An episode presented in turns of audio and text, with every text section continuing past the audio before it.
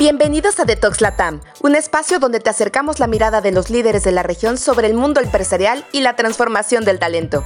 Nos espera un futuro más brillante y humano para todos. Hola a todos, bienvenidos a un episodio más de Detox Latam. Soy Amalia Suaste, líder de la práctica de movilidad para Mercer México y América Latina. En esta ocasión dedicaremos el capítulo a abordar un tema totalmente en moda, que es el trabajo flexible internacional. Para esto, hoy día nos acompaña mi colega Ramón Portela, director responsable de Global Mobility Tax en Mercer. Ramón es licenciado en Ciencias Empresariales y Económicas y tiene un máster en asesoría fiscal por el Instituto de Empresa de Madrid. Inició su trayectoria profesional hace más de 20 años en fiscalidad nacional e internacional y desde 2017 es un orgulloso colaborador de Mercer España. Ramón, bienvenido. Muchas gracias, Amalia. Ramón, esta situación, este contexto actual y sin más preámbulo, hablando directamente de la crisis sanitaria que ha venido a cambiar y a revolucionar el entorno de la movilidad internacional de una manera que no esperábamos y que no podíamos prever.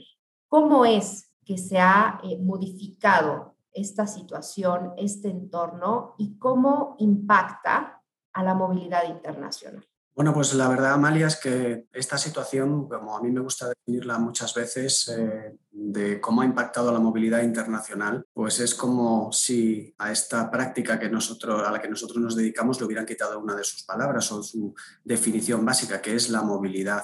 Llevamos eh, más de un año en una situación en la que prácticamente los movimientos, tanto nacionales como internacionales, están restringidos al límite y evidentemente esta situación ha impactado no solamente en los desplazamientos internacionales, sino en la capacidad de las empresas de continuar adelante con sus actividades. Y para eso han tenido que proceder prácticamente a reinventarse.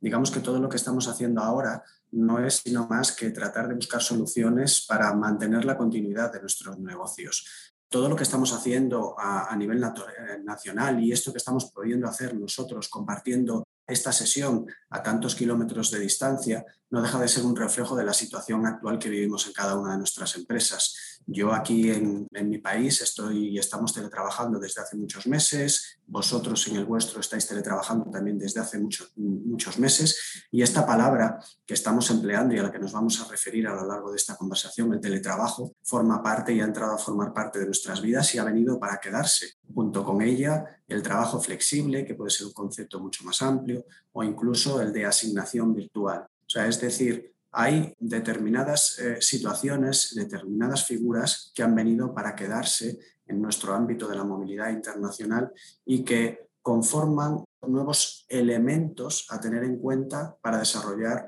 ese ámbito o esas, eh, esa movilidad internacional de, trabajadores. ¿Cómo estamos eh, evolucionando dentro de lo que es esta situación? Pues evidentemente estamos evolucionando hacia una situación en donde algunos de los aspectos que se están dando están beneficiando a la práctica de movilidad internacional porque le están dando un vuelco o le están dando nuevas posibilidades para desarrollarse. Donde siempre hay una crisis o hay una situación complicada puede existir una, una oportunidad y los departamentos de movilidad internacional están tratando de sacar partido de ello. ¿Por qué? Porque esta situación nos puede permitir conseguir eh, ese viejo anhelo que tenemos las personas que dedicamos a la gestión de talento internacional, que es la de llevar los puestos de trabajo a las personas y no las personas a los puestos de trabajo como venía sucediendo actualmente.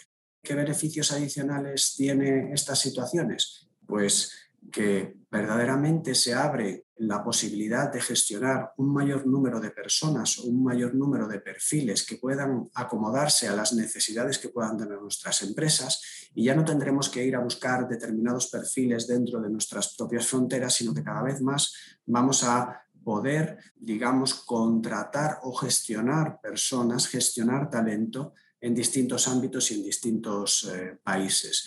Todo esto ha dado lugar en estas situaciones a unas políticas inicialmente eh, de contención de costes más que de ahorro de costes, porque vuelvo a resaltar, el objetivo de las compañías era mantener la continuidad del negocio, pero al mismo tiempo estas figuras nos están otorgando una cierta flexibilidad en cuanto a la gestión de las personas y la gestión de talento.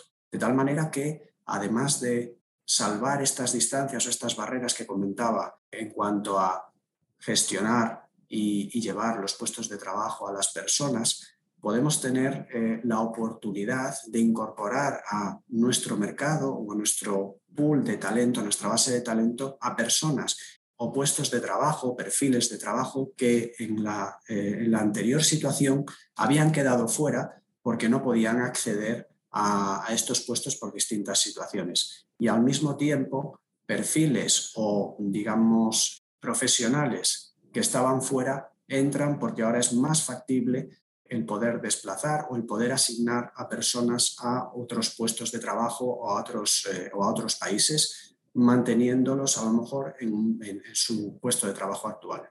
Mil gracias, Ramón. Has mencionado dos puntos cruciales desde el punto de vista de la movilidad de talento. ¿Y a qué me refiero con esto? A que este trabajo flexible internacional nos invita a reflexionar sobre el teletrabajo o el trabajo remoto, como bien has dicho, y también, no menos importante, a una nueva modalidad de asignaciones internacionales que conecta con una asignación virtual.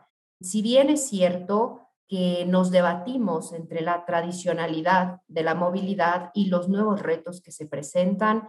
Cuando tú evocas la palabra de que hoy día los trabajos van a las personas, me hace pensar y traer en este momento al punto que, de acuerdo justo a la última encuesta que nosotros realizamos sobre eh, cómo están cambiando las asignaciones internacionales, justo las compañías nos decían que las que más habían sufrido eran aquellas asignaciones a corto plazo. En un 56% las empresas habían decidido en algún momento cancelar debido a la crisis sanitaria este tipo de movimientos. Pero al mismo tiempo, y recientemente, en un spot survey que hicimos, el 71% de las compañías nos decían que mantenían viajes de negocio con este fin, efectivamente cubrían también los costos adicionales asociados a ello. Cuando las fronteras empezaron a abrirse, cuando la economía empezó a reactivarse eh, más aceleradamente, el 56% de las compañías cubrían la prueba de COVID, por ejemplo, y el 49% los costos asociados a la cuarentena. Entonces, yo te preguntaría en este momento, Ramón, ¿cuáles serían, por ejemplo, las definiciones de las figuras potenciales ante esta nueva manera de trabajar a nivel internacional? Pues eh, la verdad es que es una muy buena pregunta, Amalia, porque la verdad es que cuando, cuando todo esto empezó, hace unos cuantos meses, y la verdad es que esta es una frase que repetimos continuamente cuando todo esto empezó y esperamos poder repetir, bueno, pues cuando volvemos a la normalidad, esperemos que, muy pronto. Eh, la verdad es que eh, empezaron a surgir estas, digamos, potenciales situaciones para poder eh, mantener este, nuestros, nuestros negocios. Y una de las cuestiones que se daba más entre nosotros, entre los compañeros que nos dedicamos a, esto, es, bueno, el entender o clarificar a qué nos estábamos refiriendo cuando hablábamos de trabajo remoto o cuando estábamos hablando de asignaciones virtuales. Digamos que podríamos englobar estos conceptos en un, eh, en un marco más amplio, que es el del trabajo flexible. Y verdaderamente esta es la tendencia que están siguiendo pues, las compañías, tanto a nivel nacional como internacional, por distintos eh, motivos, pero fundamentalmente porque entienden que esta es la solución que hay que dar a, a esta época que estamos, que estamos viviendo. Y para ello eh, podríamos eh, empezar desde un ámbito de mayor a menor grado para poder ir aterrizando pues, estos, estos conceptos. Podríamos definir, y desde Mercer hemos trabajado a través de nuestras encuestas en definir esos diferentes conceptos para poder luego trasladar estas inquietudes y estas definiciones a nuestros clientes y poder dar soluciones concretas. Podríamos definir el trabajo flexible como aquellos escenarios que otorgan a los empleados más opciones sobre cómo y dónde trabajar. Y efectivamente, dentro de esta definición, el trabajo a distancia formaría parte de esta definición. Mientras que podríamos eh, definir el trabajo en remoto, a distancia, como aquellas situaciones en las que los empleados trabajan sin estar localizados en los lugares que se benefician de su, trabajo. Y a partir de esta definición podremos ir determinando cuáles son las soluciones que podemos dar. A partir de ahí podríamos definir el trabajo internacional para aquellos trabajos o aquellos empleados que trabajan a distancia virtualmente desde otro país. Y el componente tecnológico es fundamental en estas definiciones. Ramón, eh, conectando entonces con el punto anterior, ¿cuáles pueden ser las claves y el plan de acción que deben tener en consideración las empresas para analizar esta potencial implementación de, nuevas asignaciones virtuales o de trabajo remoto internacional, ¿no? Esta, esta forma de trabajar mucho más flexible y más adaptativa. Pues efectivamente, Amalia, en ambos, en ambos supuestos, en ambas eh, acciones a llevar a cabo, debemos de tener en cuenta tanto claves como, como pasos a seguir, porque debemos controlar una serie de elementos eh, que son fundamentales para la correcta implementación. Nos llegan muchas peticiones de, las compañías eh, diciendo, oye, quiero implantar este tipo de escenario para, para nuestros trabajadores y lo primero que tenemos que, decirles y que estamos haciendo con, nuestros clientes es determinar o preguntar cuáles son las características del trabajo de las personas a las que quieren hacer llegar este tipo de, situación o cuáles son las características de las personas que están preguntando la posibilidad o acerca de la posibilidad de que se les permita entrar en algún tipo, en alguno de estos escenarios. Porque no todos los trabajos o todos los eh, puestos de trabajo pueden amoldarse a, estas, a esta situación. No es lo mismo eh, encontrarnos ante un supuesto de un trabajador que da soporte administrativo o pueda dar soporte administrativo a distancia dentro de un grupo de compañías. Podemos hablar de perfiles dentro del ámbito de la contabilidad, financiero o de soporte informático, que muchas veces no se encuentran en nuestras localizaciones o en las localizaciones en las que estamos trabajando, y de aquel perfil que puede tener a lo mejor una mayor seniority o un mayor nivel dentro de la compañía, que puede, estamos hablando, estaríamos hablando de perfiles directivos cuyo digamos, eh, arraigante o consecuencias para la compañía, en el caso de estar trabajando a distancia, pueden ser mayores. Al mismo tiempo, tengo que tener en cuenta cuál es el soporte tecnológico que puedo ofrecer a mis trabajadores porque a lo mejor no puedo cubrir esas necesidades en determinados puntos. Pero tengo que además que establecer unos mecanismos de seguimiento para garantizar el cumplimiento de todas las obligaciones. Al mismo tiempo, evidentemente, esto supone una variación en mi estructura de costes o en mi estructura de compensación y tengo que analizar cómo voy a poder soportar esta nueva situación o estas nuevas situaciones. Al mismo tiempo, tengo que generar un entorno seguro que permita una aceptación y confianza por parte de todos los actores, no solamente para los empleados, sino también para la compañía, porque como hemos visto anteriormente, hay supuestos que, como el trabajo internacional en remoto, que generalmente su inicio parte de una petición del empleado, y lo comparamos con las asignaciones virtuales, donde inicialmente este supuesto responde a una petición por parte de la compañía. Pero al mismo tiempo tengo que tener en cuenta, como tú mencionabas anteriormente, cuestiones culturales. Eh, depende de la, cultura organizativa de la, de la compañía y de aquellas estructuras que tenga pretéritas, eh, la posibilidad de adaptarlo con mayor o menor grado de fiabilidad. Y esto podemos tener un grado de visión o de percepción muy concreto en la situación que estamos viviendo. No todas las compañías se han adoptado al supuesto de teletrabajo con igual rapidez. No es lo mismo una compañía tecnológica que probablemente estaba mucho más preparada para este entorno que una compañía industrial que produce bienes de primera necesidad. Las situaciones no son comparables. Y al mismo tiempo tengo que tener en cuenta cuáles son los elementos que generan valor para los empleados como para la organización. Es decir, tengo que en mi plan de comunicación o en el plan de implantación, tengo que determinar qué es aquello que me proporcionaría valor tanto para los empleados como para la organización. Los equipos de movilidad internacional tienen que jugar y están jugando un papel mucho más transversal dentro de la compañía a la hora de gestionar ese pool de talento que se pone a disposición de las compañías, pero al mismo tiempo, de acorde además con las características y con su preparación, son aquellos, en mi opinión, que tienen más posibilidades de gestionar todos los aspectos que son muy amplios y muy variados, todos los aspectos que hay que tener en cuenta en, el trabajo remoto o en el concepto mucho más amplio de trabajo flexible, que quizás es el más idóneo para esta nueva situación porque engloba a todos ellos.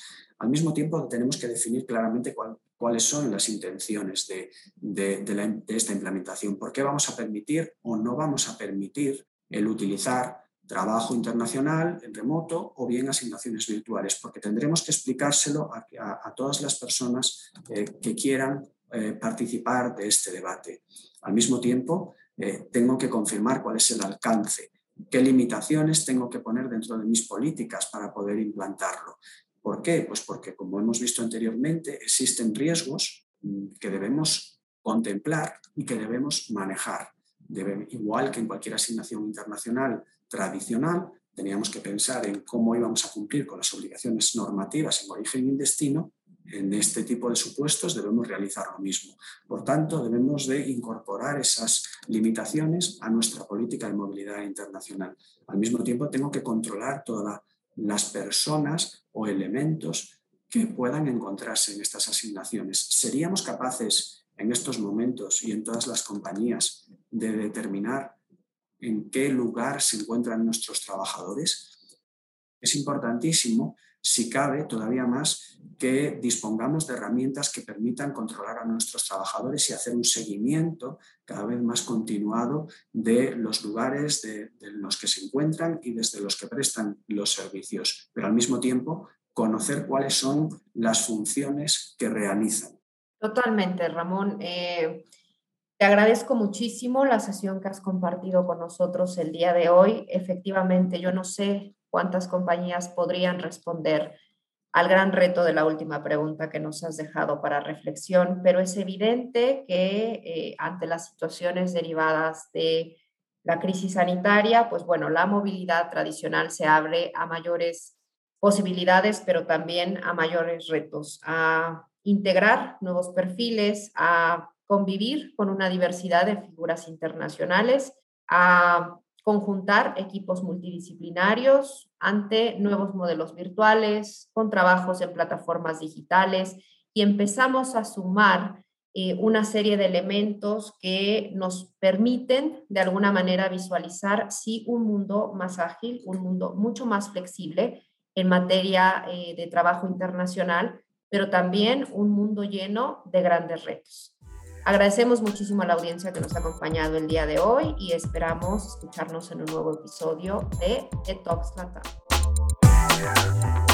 Muchas gracias por acompañarnos. Esto fue The Talks Latam